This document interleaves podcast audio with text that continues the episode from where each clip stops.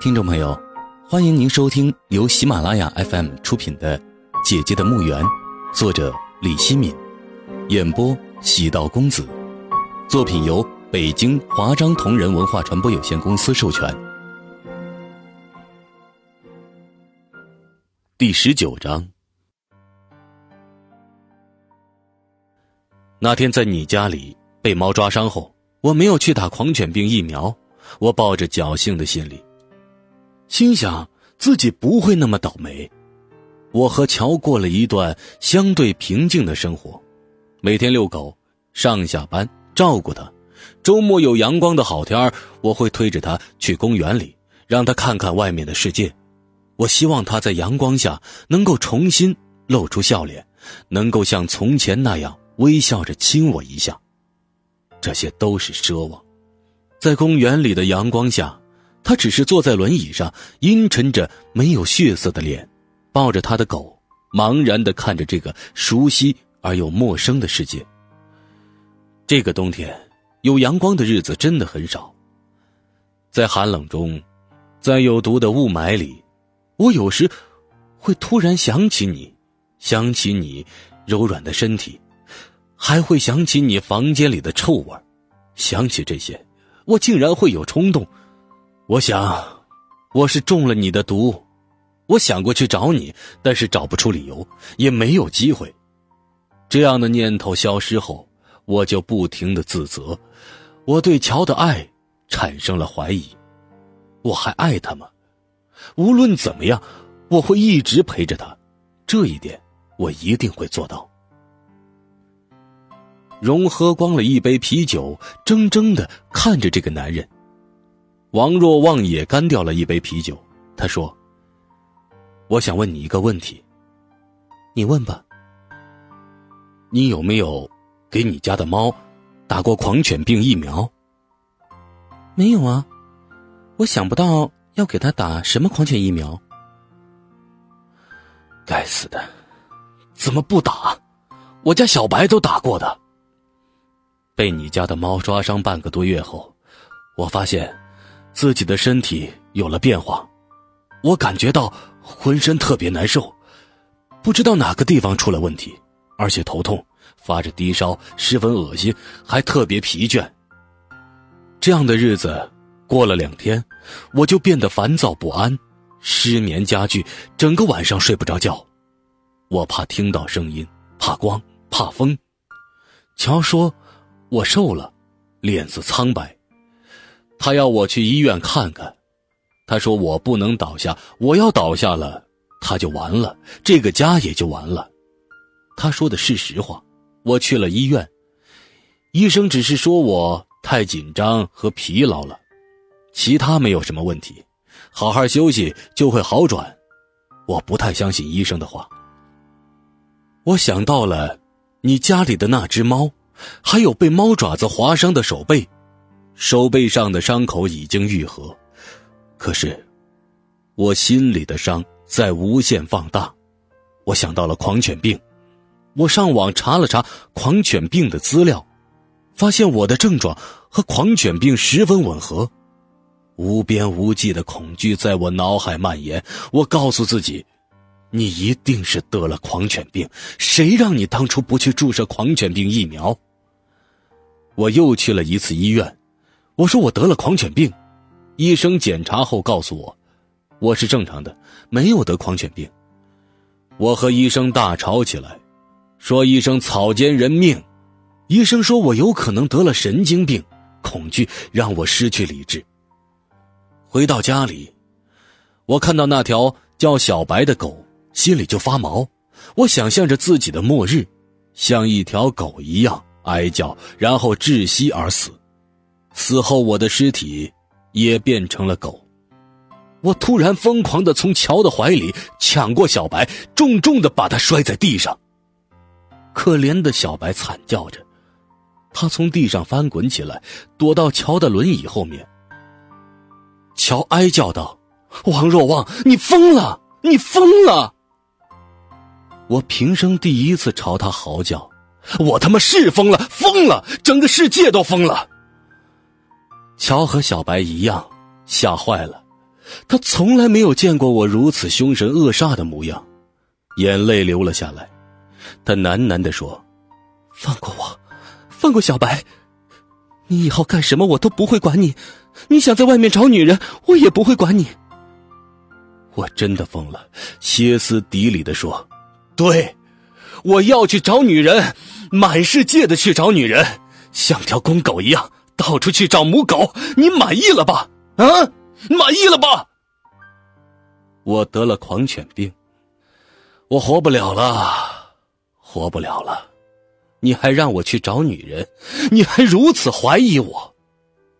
你只要我的关怀，你什么时候关怀过我？我也是人呢，有血有肉的人。乔真的吓坏了，他竟然晕了过去。我站在那里一动不动，看着死去一般的乔，我的眼泪也悄无声息的流了出来。荣用餐巾纸抹了抹眼睛，他的眼睛里有泪。王若望停顿了一下。也用餐巾纸擦了擦眼睛，他的眼睛里也有泪。他接着说：“我没有想到乔会杀死小白，也不明白他这样一个病人是怎么杀死小白的。其实，经过心理的调整，我渐渐的从狂犬病的恐惧中解脱了出来。我也无意赶走小白，更不会杀死他。毕竟，他能够给乔带来慰藉。”胜过我千言万语的慰藉。那天晚上，我回到家里，就看到这样的情景：乔和小白都躺在地上的血泊之中，一把带血的尖刀横沉在乔的身边，轮椅倒在离乔和小白一米多远的地方。我呆了，顿时不知所措。我刚开始想，是谁进屋杀了乔和小白呢？等我缓过劲儿来，扑过去抱起乔，才知道乔没有死，而是小白被割断了喉咙。乔身上和地上的血都是从小白身上流出来的。乔醒过来后，苍白的脸上露出了久违的微笑。他轻轻地说：“若望，我把小白杀了，这样。”你就不会怀疑自己得狂犬病了，小白也不会威胁你，让你得狂犬病了。你也不用再起早贪黑遛狗了，你可以多休息，身体就会好起来了。看着他脸上的微笑，我没有欣喜，而是陷入了更深的恐惧之中。是的，乔杀死了小白，其实他杀死的是我心中的妄想。想想，他可以杀死一条狗，同样也可以杀死一个人。我从此必须小心翼翼的活着。荣的眼泪流淌下来，颤声说：“你别说了，别说了。”在这个寒冷的冬天即将过去的时候，苏苏打电话告诉荣，陶吉祥要死了，让他去看看他。荣说：“他死。”和我有什么关系？苏苏说：“也许没有关系，也许有关系。你最好啊去看看他。”荣说：“他怎么会死？他得了绝症。你为什么不早告诉我？我也才知道不久。那天晚上我本来要告诉你的，可是你挂了我的电话。他住在哪个医院？肿瘤医院。”荣听到这个消息，心里特别难过。他是他真心爱过的男人，也深深伤害过他。不管怎么样，他要死了，应该去见他一面，应该和他告别。荣在寒风细雨中穿过城市喧嚣的街道，来到了肿瘤医院。肿瘤医院人很多，这世界日益恶化，得病的人越来越多，心也在恶化。尘世一片狼藉，荣找到了陶吉祥的病房。病房里只有一个护士在收拾病床，给病床换上干净的床单。荣以为自己走错了病房，说：“护士，请问陶吉祥住在这里吗？”护士说：“是的。”他人呢？走了？出院了，去世了。什么时候的事情？遗体刚刚被推走。荣什么话也说不出来了，站在那里呆呆的望着那张护士重新铺好床单的病床，浑身冰冷。护士离开病房，和他擦身而过时，说了这些话：“陶先生是个坚强乐观的人，没想到走得那么快。他心里惦念着一个女人，临死前还呼唤她的名字。我们说要不要把她找来，他说不要。他说。”不能让他看到如此难堪的样子，他会做噩梦。荣的泪水无声无息的流淌下来，他脑海里全是陶吉祥鲜活的影像。可是，陶吉祥正躺在冰冷的停尸房里。他来之前想好了许多话要和他说的，现在都用不着说了，连最后一面都没有见上。生和死的距离就是这么近。又是那么远。您正在收听的是由喜马拉雅 FM 出品的《姐姐的墓园》。荣经历过失去亲人的痛苦，妈妈去世后，他就觉得自己的心活生生的被挖掉了一块，疼痛极了，痛的窒息。荣也视陶吉祥为亲人。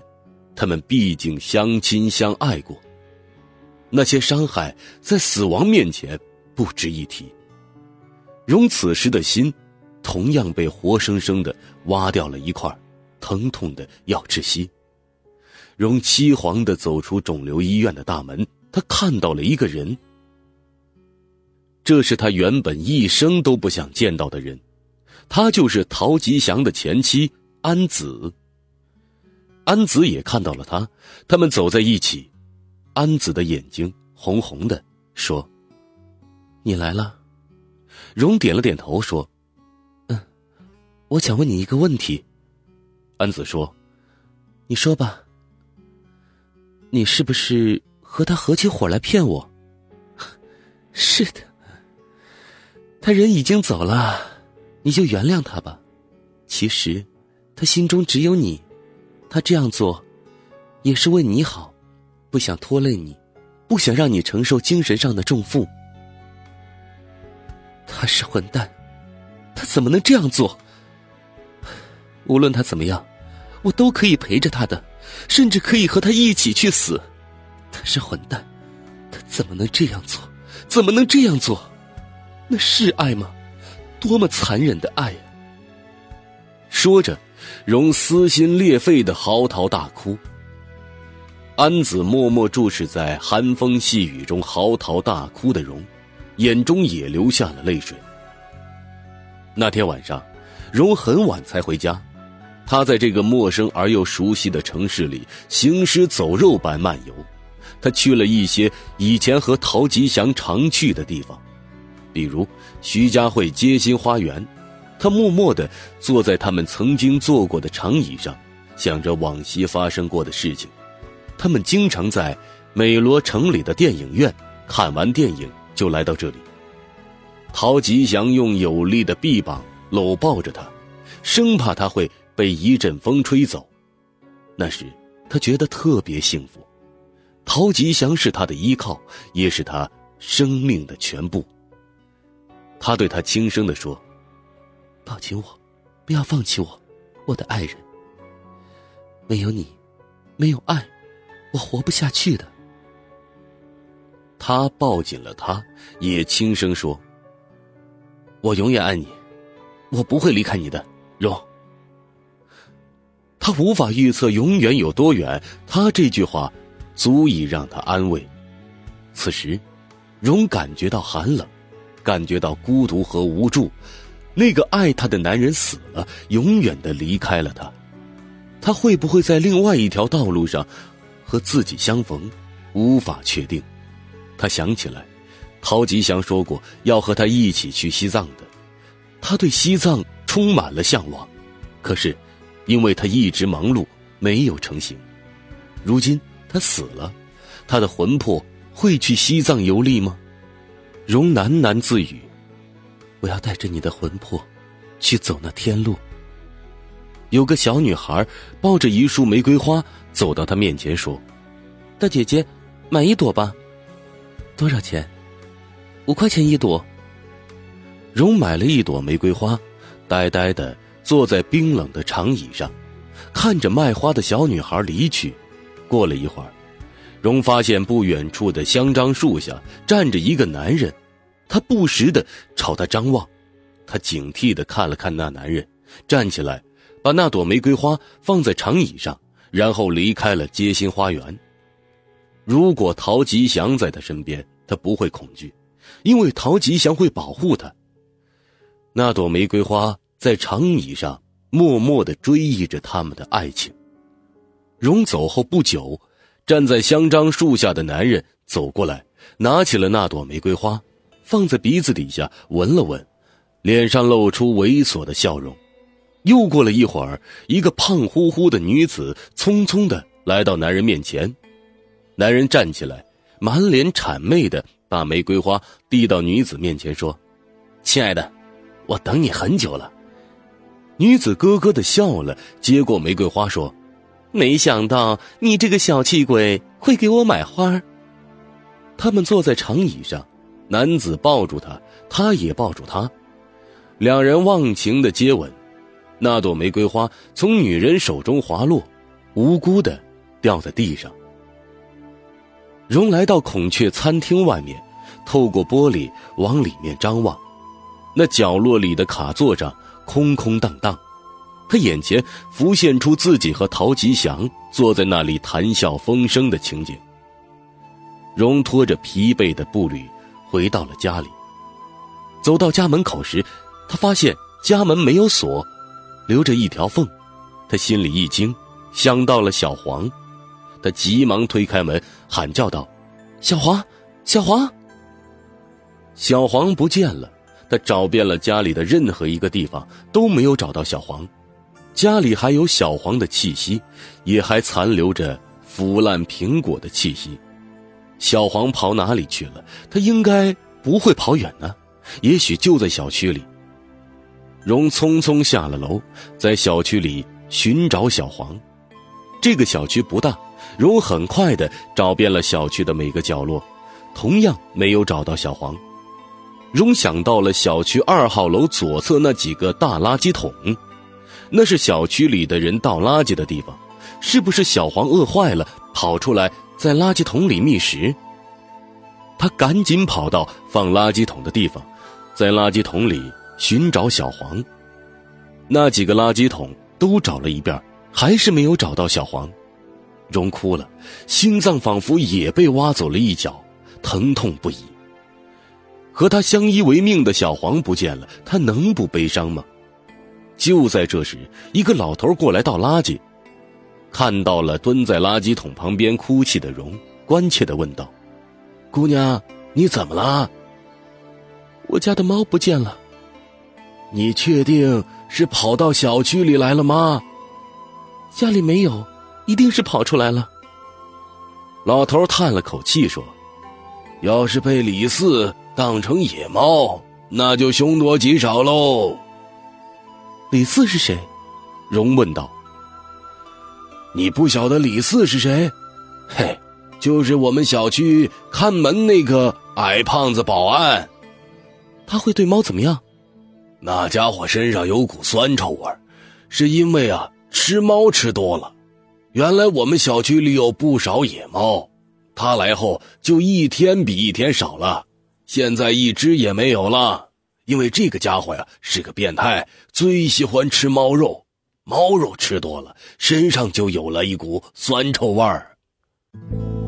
听众朋友，本集播讲完毕，感谢您的收听。请您继续关注喜马拉雅 FM 以及喜道公子的其他作品。